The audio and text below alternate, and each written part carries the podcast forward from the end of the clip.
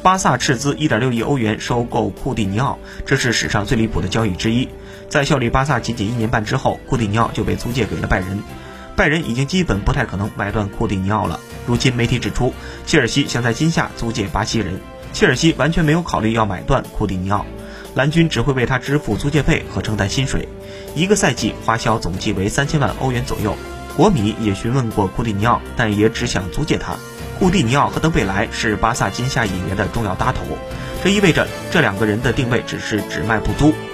巴萨希望引进内马尔和老塔罗，如今巴萨收入会大幅度缩水，如此一来，巴萨只能用钱加人的方式来完成重量级引援了。